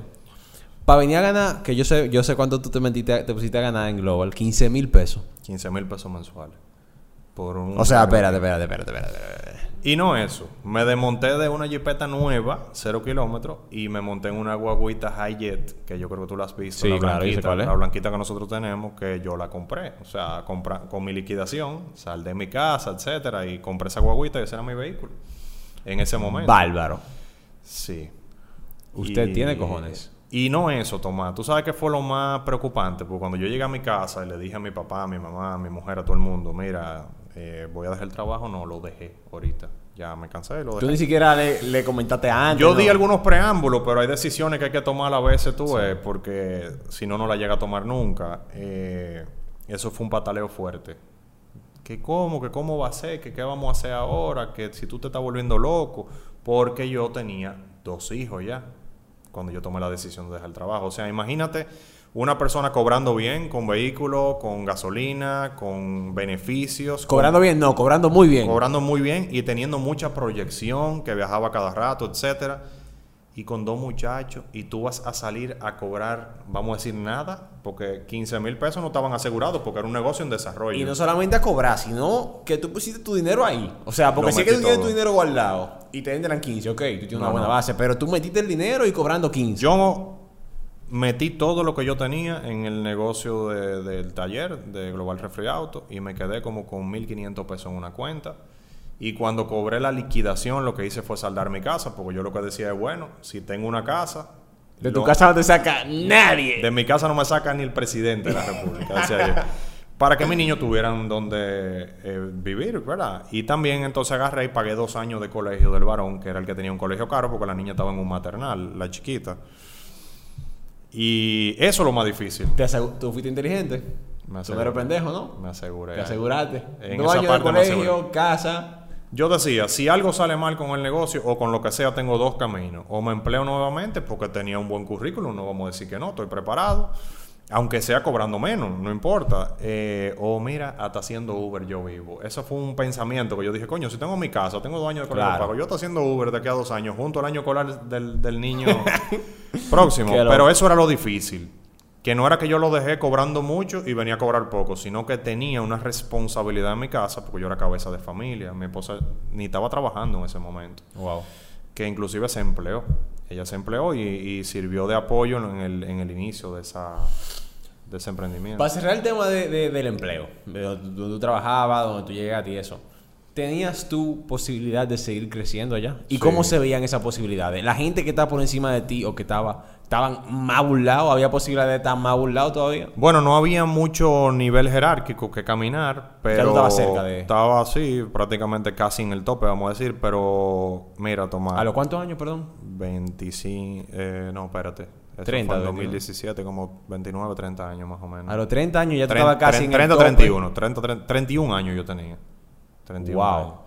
31, 32 al final. Espérate, espérate. 32. A los 31 años ya tú estabas casi en el tope de una Sí. empresa gigante. Sí, sí, sí, de verdad que sí. Y no eso, que lo que te digo que es muy difícil. Oye, ¿por qué, Tomás? Tú no me parece loco, pero... No, hombre, no. eres tan loco. Es que los locos, los locos son Algo de cabeza tiene. Lo que te iba a decir que es muy difícil, mira por qué. Porque las empresas, tú te vas envolviendo, porque es que tú tienes un vehículo asignado, ¿verdad? Y pasan cinco años y te dejan ese vehículo que tú se lo puedes dar a tu esposa, por ejemplo. O sea, te estoy hablando de un paquete, de un paquete que es muy común aquí en República Dominicana. Y te dan uno nuevo. Entonces, que tú vayas a un concesionario y busques un carro con lo plástico nuevo, ¿verdad? Aparte de que siete años cerró bien, hicieron un aumento general, te suben un 10% de un salario alto, son dinero. Eh, tú te sigues queriendo quedar. Tú no quieres salir nunca. ¿Entiendes? O sea que es sumamente difícil tomar una decisión eh, de ese tipo. Entonces, vamos a entrar al mambo. Ya entramos al mambo hace rato, pero al, al otro mambo. ¿Qué, ¿Qué te pasó? O sea, ¿qué te pasó por la cabeza? ¿Qué, qué fue lo que tú pensaste que dijiste ya? Lo que me pasó fue, lo primero, me pasaron dos cosas. Fueron dos cosas. Una, el ejemplo que te dije de que muchas personas estaban saliendo de la empresa que yo admiraba y era de la noche a la mañana. El tipo estaba muy bien, rompiendo, resultado, todo. Mañana se va tal tipo. Tú, ¿pero y qué fue? Entonces, uno, la gente tiende a pensar que nunca les va a poder pasar, pero yo soy una persona un poco pesimista. Sí. Trato de ver todo lo malo para evitarlo. Y comencé a ver, óyeme, pero ¿y si el día de mañana yo que estoy tan bien me cortan esto, ¿qué yo voy a hacer para vivir? Déjame tratar de ir generando algún side business que me permita tener un ingreso pequeño. Eso fue lo que yo Ese fue el pensé. primer pensamiento que te llegó. Eso fue lo que yo pensé y comencé a inventar. Me equivoqué varias veces. ¿Con qué que- inventaste? que- ok, yo... Lo primero fue que comencé a ver personas que estaban comprando carros para alquilarlo para Uber. Y entonces tú veías, bueno, tú compras un carro en 300 mil pesos de esos sonatas de gas que andan ahí, que la gente tanto habla de ellos, pues tú lo compras en 350 mil pesos y te pagan 4 mil pesos semanales. Yo dije, wow, 350 mil pesos y me van a dar 16 mil pesos al mes. Eso tú te coges un préstamo y el préstamo se paga solo. Exacto, exacto. Entonces, que yo dije, wow, por un millón de pesos te dan 7 mil pesos mensuales a una tasa de esas normales de la que están dando ahora. Entonces, esto es el negocio del siglo. Y compré, llegué a comprar tres carros de eso. Inclusive me asocié con uno de mis mejores amigos del colegio y compramos varios vehículos en conjunto y lo comenzamos a rentar. Y oye, la primera semana 4 mil, la otra 4 mil, 4 mil. Y dije, wow, Burlao. esto está increíble, increíble. Pero llegó un punto que los choferes se retrasaban, no cumplían, chocaban el carro, se dañaba el aire. Yo no tenía taller cuando eso. Eh, se dañaba la transmisión. eh, y ellos se retrasaban mucho, que llegó Semana Santa y no hay servicio, que a los Uber le están haciendo esto. Mira, al final, todo lo que uno se llegaba a ganar, que vamos a decir que podía ser 10 16 mil pesos al mes o lo que sea que fuera, después de, de pagar los mantenimientos, se iba en mantenimiento otra vez. Ok. O sea, una vez al año te daba un palo de 50 mil pesos y se, se absorbía todo. Entonces yo dije, oye, me esto es mala sal que el chivo, porque hay que estar todo el día con un teléfono y yo estoy trabajando para uno no ganarse nada. Vendiste Entonces, se lo vendí al amigo mío, que al final terminó, o sea, la parte, y él, y él terminó después vendiéndolo también, porque no funcionaba. También los carros que costaban 350 ya Se valían devaluaban. 250, se devaluaban. Entonces era, era mala sal que el chivo, aparte de que andaba un vehículo a nombre tuyo en la calle, Sí, que ¿quién podían hacer cualquier diablura y tú salías a relucir, que hasta me pasó. Para que tú entiendas, mi hermanito lo fueron a buscar preso a mi casa porque había un carro que estaba a nombre de él. Porque hicieron un atraco con un vehículo que entendían que era ese. y a mi hermano lo fueron a buscar preso y tuvimos que ir a interior y policía y caerle atrás con el GPS, buscar el carro. Eso fue una locura. Entonces ahí tuve un, vamos a decir, un, un fracaso, pero Sí. tuvo mucho aprendizaje. Y luego de eso comencé a prestar dinero a una empresa de guardianes por vía de un guardián que me tenía como cariño, nos, nos hicimos amigos. Y ahí perdí como 300 mil pesos otra vez. O sea, en ambas situaciones perdí tiempo y dinero, pero yo seguía trabajando. Ok. Entonces, esa fue una de las... O sea, lo que te dije ahorita, el ver a tantas personas salir, yo verme en el espejo de por qué a mí no me puede tocar, fue una de las razones. Y la otra fue que unos cuantos años antes, mi papá dejó su trabajo y se dedicó al laboratorio de mi familia. Y como te dije, que siempre el ejemplo mío, quien yo quería ser y quien yo todavía quiero ser, vamos a decir muchísimas cosas, es mi papá. Yo dije, wow, este señor encontró la tranquilidad de no perder su trabajo, porque eso es lo que yo buscaba. Para mí emprender era la única manera de yo no perder mi trabajo de golpe y quedarme enganchado con unos gastos fijos y de mi familia perdí la incertidumbre. Sí. En la empresa que hay fusiones hay mucha incertidumbre. Viste, votaron a 10 ayer y mañana votaron al otro y votaron a tal tipo que era durísimo. Esa incertidumbre, tú llegabas todos los días, tú no sabías si te iba a tocar. Entonces, yo necesitaba cortar la incertidumbre. Ok. Y vi que mi papá lo logró. Dije, ok, cobra menos, porque si a mí me iba bien, él le iba mejor todavía. Eh, pues, Tuvo una carrera bancaria bastante eh, profunda y larga y le iba sumamente bien, o sea, sumamente bien. Le iba tan bien que yo nunca pensé en ser empresario. Es lo que te digo, yo quería ser un empleado y lograr Claro. llegar al nivel de él. Y al final lo logré, vamos a decir. Pero la incertidumbre no me dejaba tranquilo y esa fue mi razón para yo querer emprender. Eh, empujada también por el ejemplo que yo vi en él de que dije, wow, lo pudo lograr. Cobra menos, pero está más tranquilo. Esas fueron las dos razones. Ok, entonces tú definitivamente ya estás mentalizado a emprender. Dijiste, vamos a darle, vamos a buscar el negocio, ya intentaste unos cuantos, fracasaste, no te desanimaste. Mira, me desanimé un poco porque yo decía, wow, uno dedicándole tanto tiempo, pensando tanto, teniendo que dedicarle tiempo a los hijos, a la mujer, a la casa y a tantas cosas al mismo tiempo. Dos, tres departa- dos departamentos juntos, una, una viajadera, o sea, era complicado. Pero persistí porque la incertidumbre, cortar la incertidumbre de perder el trabajo, para mí era algo que valía más. O sea, para mí era más, más importante esforzarme. ¿Y cómo, ok, ya tú estás decidido, cómo te llega la idea? Un taller de aire, un ejecutivo, un tigre que está allá arriba. O sea, ¿cómo tú terminas en un taller? Eso es lo que más me preguntan a mí. Pero es como tú preguntarle a mi papá cómo terminaste sacando sangre. Sí. O sea, es- son ejemplos que yo iba viendo. Yo dije, wow, cómo un tipo economista ensacado todo el día con una corbata, hoy en día parece un doctor. Dirige un centro de, de salud, ¿tú entiendes? Y como, como eso mismo de Game Changer y de la, del tema de haber pasado por departamentos diferentes, toma, yo me atreví a lo que sea. O sea, yo dije, wow, yo necesito buscar un nicho que funcione. Intenté dos y me guayé en los dos. Entonces, en el tercer intento, sin saber si iba a funcionar o no iba a funcionar, yo cogí mucha lucha con los carros, vivía dañado, o sea, muchos talleres, muchos mecánicos y principalmente con el aire. O sea, el aire a mí me dio carpeta que superté el alma, o sea, en todo carro que me, que me que llegué a tener. Y dentro de esa buscadera de mecánico bueno, encontré un muchacho que siempre que me lo me decía, el problema es este, era certero. Porque No lo, lo que sucedía con los otros era que me decían es esto, aquello, es esto, aquello, y tú lo arreglaba hoy, mañana volvía. Él me decía "Es esto, y eso era, independientemente de cuál fuera el salario, el, el monto que me tocara pagar. Entonces, en una, a mí se me daña el aire. Y yo voy a un centro de reparación y hablo con él y me está arreglando el, vehículo. Yo tenía una visita que venía de fuera, tenía que buscarla al aeropuerto, no tenía aire, ya tú sabes. Y le dije, viejo, ¿por qué nosotros no, no nos asociamos? Yo tengo un dinerito ahí, vamos a poner un tallercito. Y mira, que Sin era... darle mucha mente, pues. Sin darle mucha mente. Yo andaba buscando, mirando, buscando opciones. Y siempre tenía el taller de aire en la cabeza, pero no se me había dañado el aire para yo ir a acercarme a él. Yo no, no tenía su teléfono en ese momento. Y fui al sitio y yo, Dios mío, que esté aquí. Y ahí lo encontré, Tomás. Me comenzó a arreglar el aire y yo, ¿por qué no nos asociamos? Yo tengo un dinerito, vamos a tratar, sin conocerlo profundamente. Claro, teníamos una relación porque me arreglaba ya muchos carros. Yo te dije que estaba importando y, y vendiendo vehículos y también me lo arreglaba.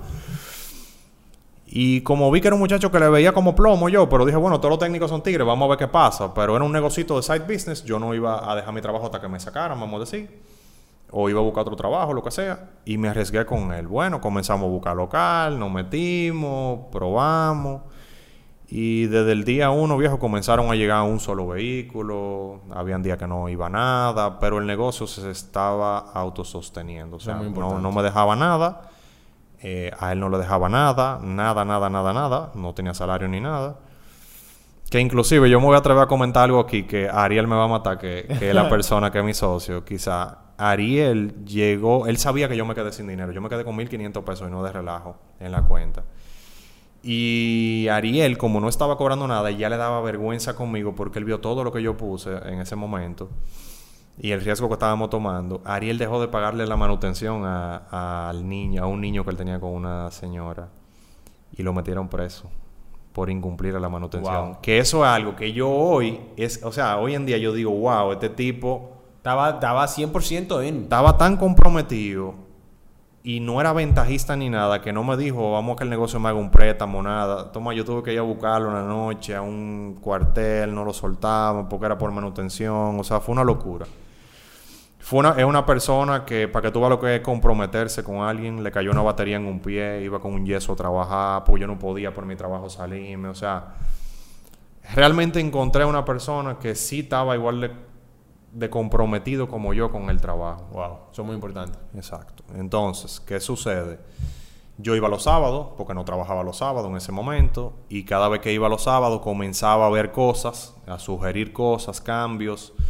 Eh, los clientes, yo le caía muy bien a los clientes porque estaban acostumbrados a ver un mecánico, veían y encontraban una persona con preparación, que le decía, vamos, llévate a tu casa, para que tú no te quedes aquí esperando, que no hay sala de espera.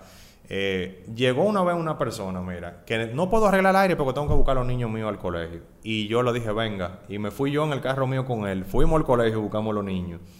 Lo llevamos a la casa mientras arreglaban el carro. Entonces, eso fue un sábado.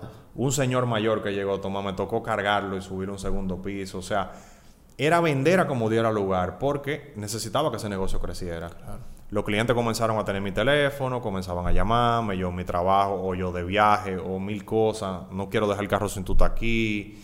Eh, el negocio era tan chiquito que no transmitía confianza. Éramos muy buenos arreglando los carros, pero las instalaciones eran muy pobres, muy pequeñas. y, una pregunta, ¿cuánto te invertiste de tu dinero ahí? El negocio de autoaire ese, cuando lo pusimos al inicio, nosotros invertimos 700 mil pesos, que era todo lo que yo tenía en ese momento. Después de haber pagado la casa, el colegio de los muchachos. No, no, no, no, porque. Ahí todavía te la Yo no había renunciado. yo no había renunciado todavía. yo, ese era el único capital que yo tenía, me quedé en cero.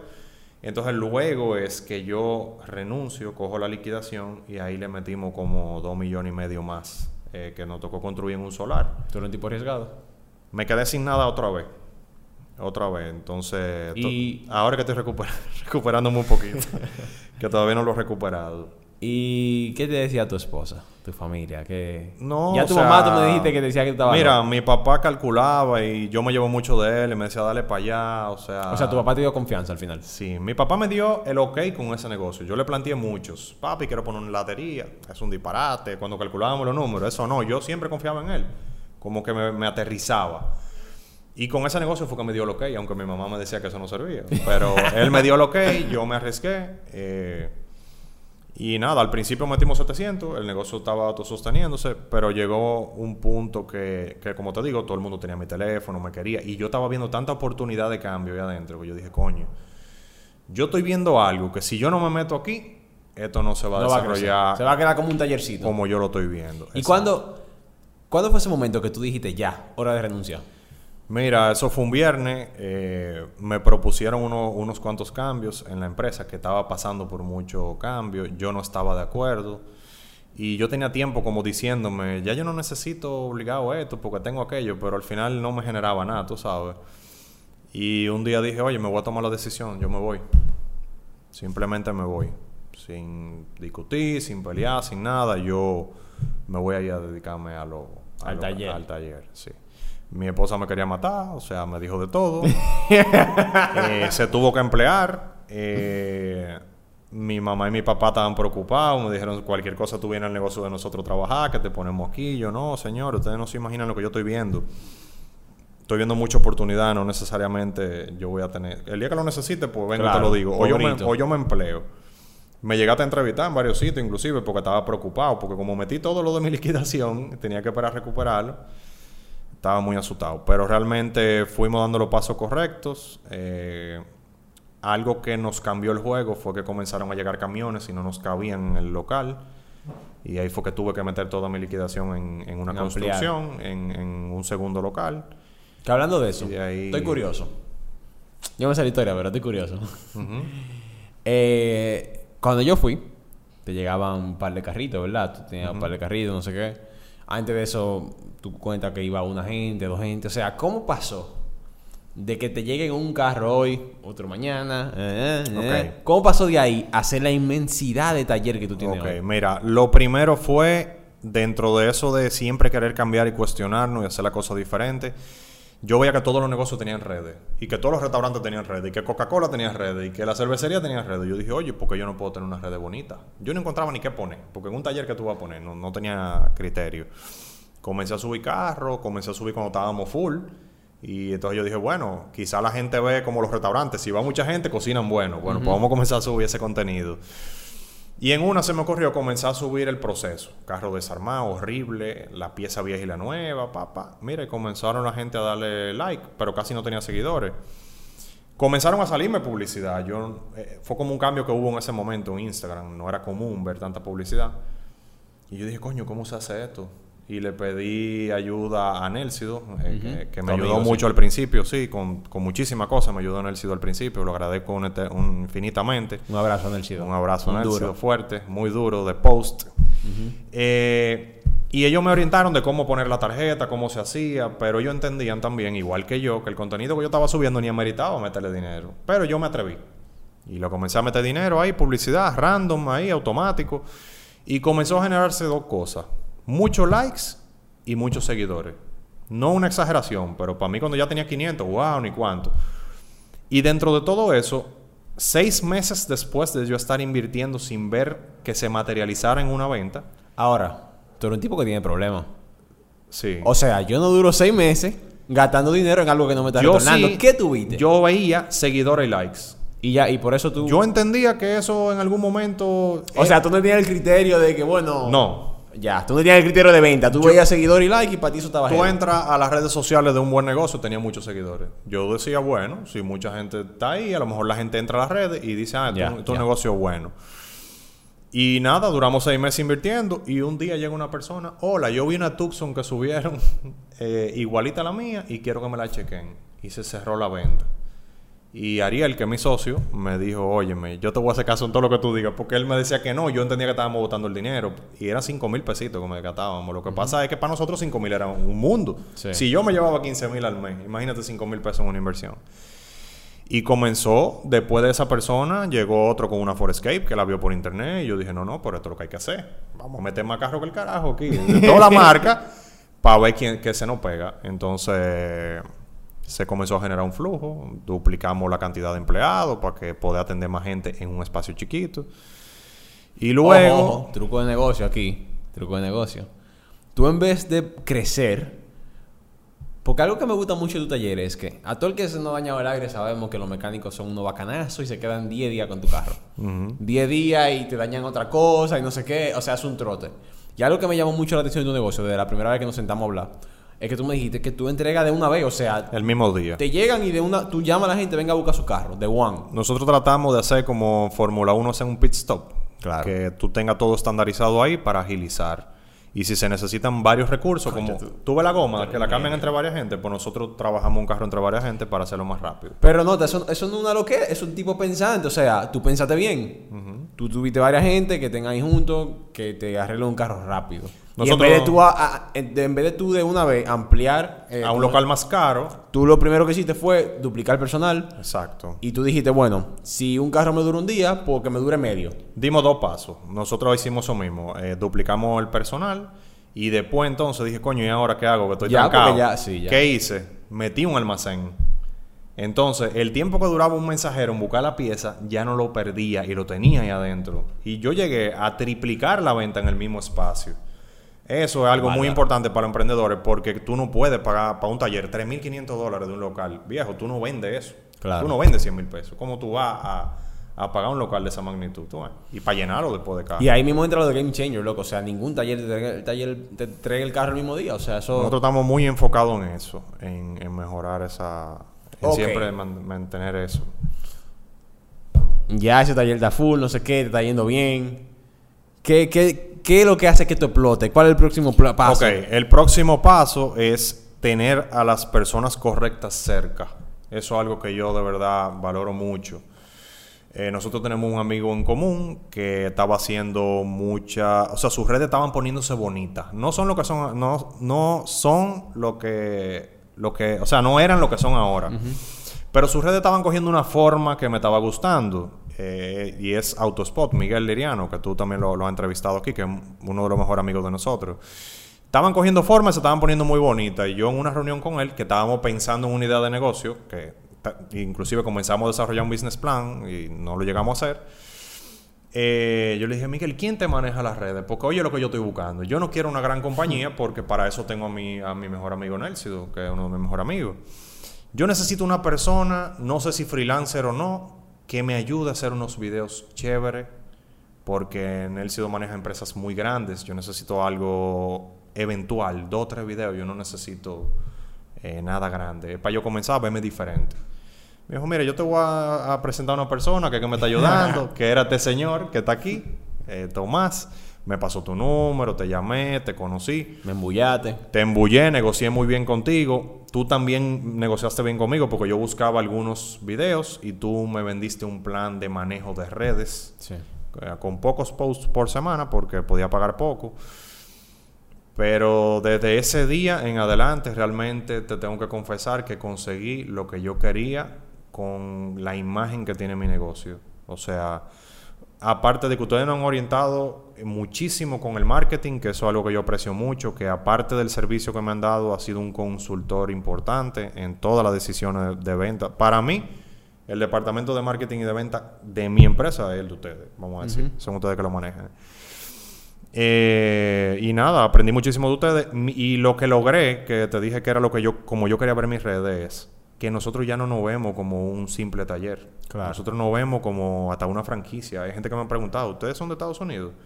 A nosotros nos siguen gente de México, nos han hecho preguntas de México, nos siguen de Ecuador, nos siguen de, de países árabes. Hay un señor que me escribe muchísimo, que tiene un taller como el de nosotros. Y me dice, wow, es increíble lo que ustedes están logrando.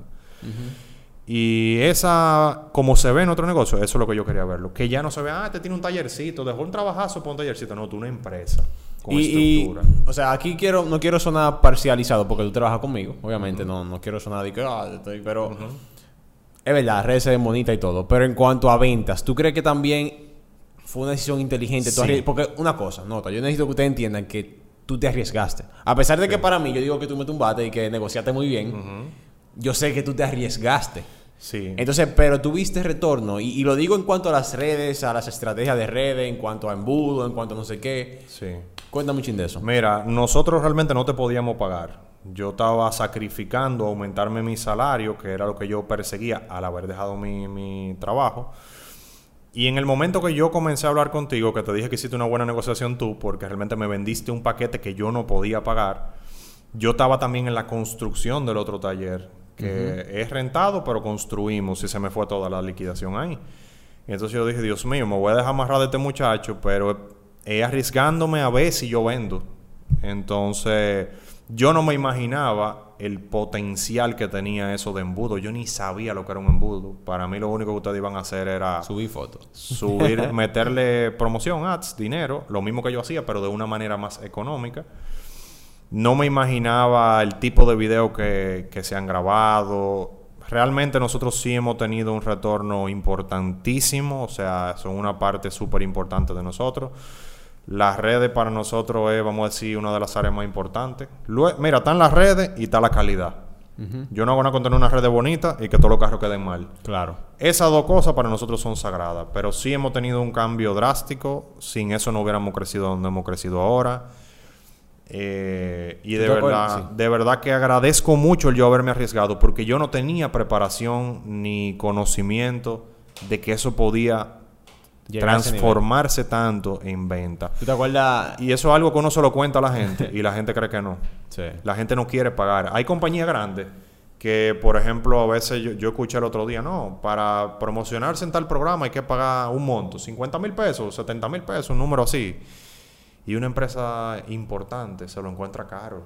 Prefiere Claro. pagarlo en un periódico. Yo digo, yo que soy un- una cosa chiquitica. Tú gastas, pero mucho más de ahí en yo gasto publicidad. muchísimo más de ahí. Entonces, ¿para qué tú veas lo que es el desconocimiento? Y, y te saqué ese tema porque, eh, como te dije ahorita, no es por nada personal, es solamente que yo necesito que la gente entienda que el que no se monta en esta hora de, de las redes sociales, de, del mundo digital, se te va a quedar atrás, lamentablemente. Y tú pudiste impulsar tu negocio porque tú no, tú de redes no sabes o no sabías nada. No sabía nada al principio, nada. Pero como te- te- tenemos de ahorita, tú eres un game changer. Tú dijiste, bueno, esto es lo que está funcionando, por aquí es que vamos a quedar. Exactamente. Fue parte de eso mismo de ser game changer. Y tú hablas de digital, de que el que no se monta en digital, pero yo no sé si el futuro es digital. No sabemos.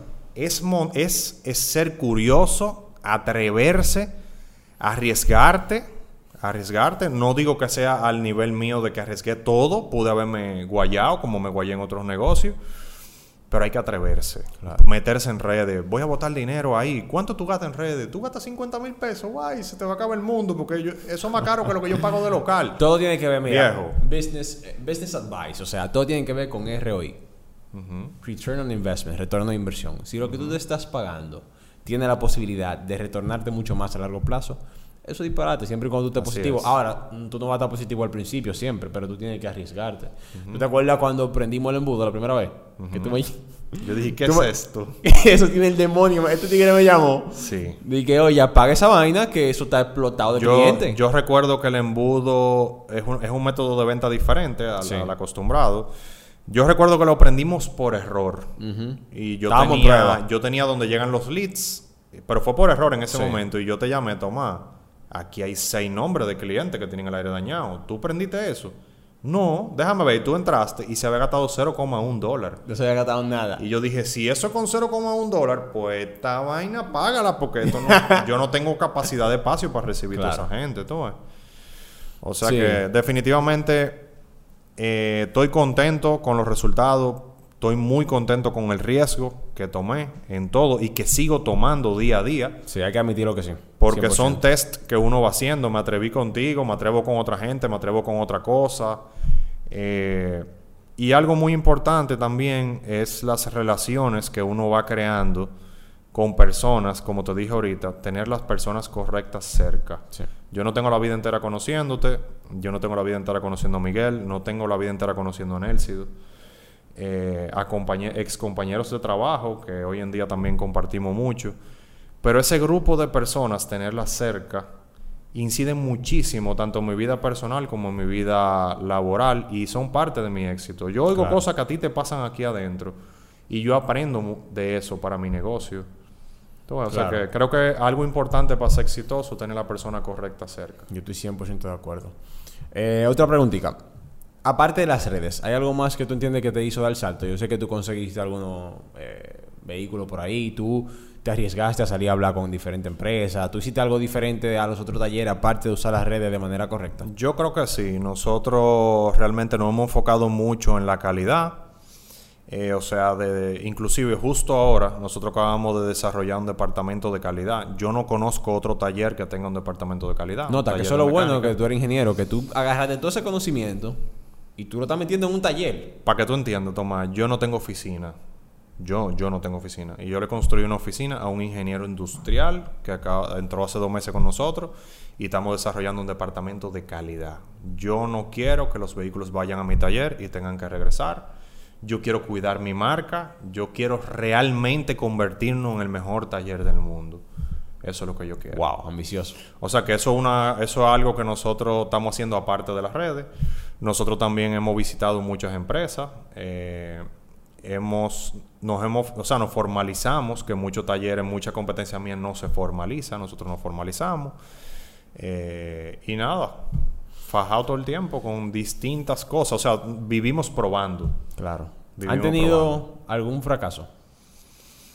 Nosotros hemos tenido, lo que hemos tenido es que hemos cogido mucha lucha por el tema de que hemos ido creciendo a una velocidad muy acelerada. Por ejemplo, cuando teníamos el taller chiquito, Champagne Problems. champagne problems, que es- eso es un término que, que he conversado mucho contigo. Son problemas, pero no dejan de ser un problema. Eh, nosotros teníamos el taller pequeño nada más, no nos cabía un camionazazazo de una empresa inmensa de este país que nos vio en las redes y, no- y quiso trabajar con nosotros, aunque cuando llegaron dijeron, ¿dónde van a meter este camión? Lo recibimos en la calle y realmente lo tuvimos que trabajar en una calle de Baristo Morales y amanecer con el camión porque tenía carga dentro de mercancía y nosotros no teníamos espacio.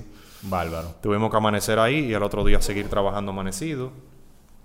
Eh, y nada, ese tipo de cosas que, hemos, que hemos tenido. Fracaso como tal, nosotros no lo vemos como un fracaso, nosotros de todo sacamos un aprendizaje. Yo soy de la gente que pienso que los pacientes se le mueren a un médico, los aviones se le caen a aerolíneas, o sea, si yo me dedico a carro, algún carro me puede Claro. salir mal, alguna negociación me puede salir mal. pero realmente resiliencia, o sea, seguir, no detenerte por eso, no ofuscarte por eso y seguirle dando para adelante, siempre viendo la cosa de otro punto de vista. Siempre, siempre game changer, o sea, yo eso no lo yo no yo no me aguanto, Tomás. yo te conozco. Yo, lo veo y lo veo y veo las cosas haciéndolo así todos los días y no me aguanto. Dime algo ya, para ir concluyendo. Pasando fuera de Global. Tú, como Juan Roberto Rojas Musa, ¿tienes algún otro proyecto personal que está en tu mente a tu futuro? Ya con Global tú te vas a conformar. ¿A qué es lo próximo que tú le vas a poner la mano? Cuéntanos un chin de, de qué tú ves a futuro. Que ya como una gente madura tú estás pensando. Mira, yo creo que sería un desperdicio haber pasado por esta experiencia de pasar de ser empleado a algo que yo no quería ser emprendedor, ni entendía que tenía la posibilidad, y enfrentarme a eso y coger esa lucha que realmente no es fácil, ir a un API que te reboten el nombre, doy tres veces, eh, que no tener crédito con suplidores, no tener ni un cliente, la parte impositiva, todo eso que realmente pasa a un, emprendedor. Mira, es un conocimiento que yo no lo cogí ni en la universidad ni en 14 años de trabajo. O sea, esto es otro mundo otro tipo de distinto. Claro. Esto es otro mundo distinto. Haber conocido todo eso, haber aprendido de todo eso, eh, tener ya como previsiones de cómo hacerlo nuevamente en otro negocio, yo creo que sería un desperdicio dejarlo solamente en Global Refri Auto. Global Refri Auto tiene una proyección muy grande, yo pienso que todavía puede crecer bastante.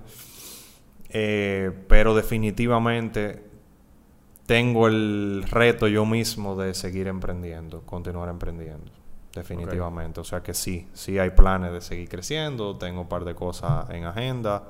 Eh, estoy con unos amigos discutiendo varias ideas de negocio. Lo que pasa es que esto no es fácil. La gente cree que es muy fácil, pero eh, es muy complicado poner un negocio. Muy complicado.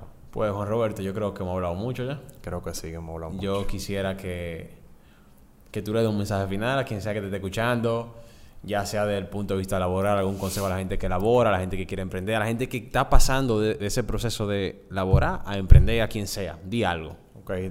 yo creo que lo más importante que le puedo decir a la gente es que traten de ser sobresalientes o que sean, no tratar, uno, no puede estar con tanto, tratando tanto, sea sobresaliente independientemente del ámbito en que le toque trabajar, ya sea el ámbito de empleado o ya sea el ámbito de ser emprendedor, eh, ser sobresaliente.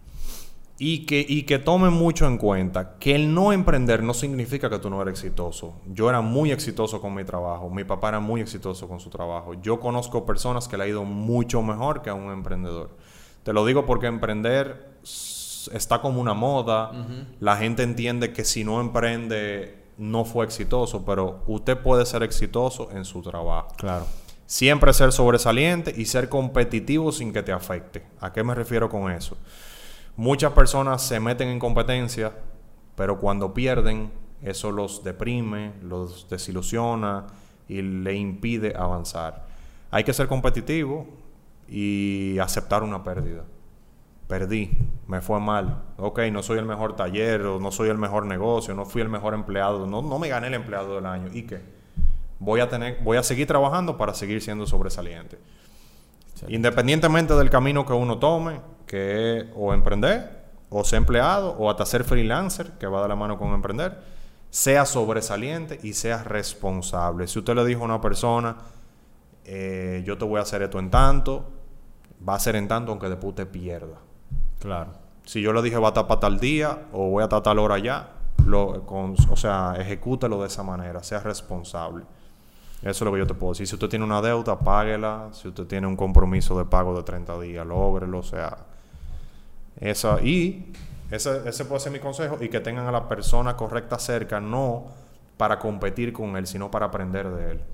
Muchas veces nos sentamos con un grupo de amigos y es para competir. Ah, él tiene este carro, yo me tengo que comprar este. Él tiene un reloj, yo tengo que comprarme ese reloj. Eh, ¿Tú entiendes? O él, ah, él tuvo tal logro, yo tengo que tenerlo también. No, aprenda que pueden haber amigos suyos que no hayan estudiado, que no hayan sido exitosos y algo tú aprendes de ellos, personal o profesional. Claro. Ese es mi consejo final para cualquier persona. Bueno, pues señores, Gracias por escucharnos. Cualquier comentario, cualquier cosa, saben que no lo pueden poner ahí abajo. Y nos vemos en el próximo round.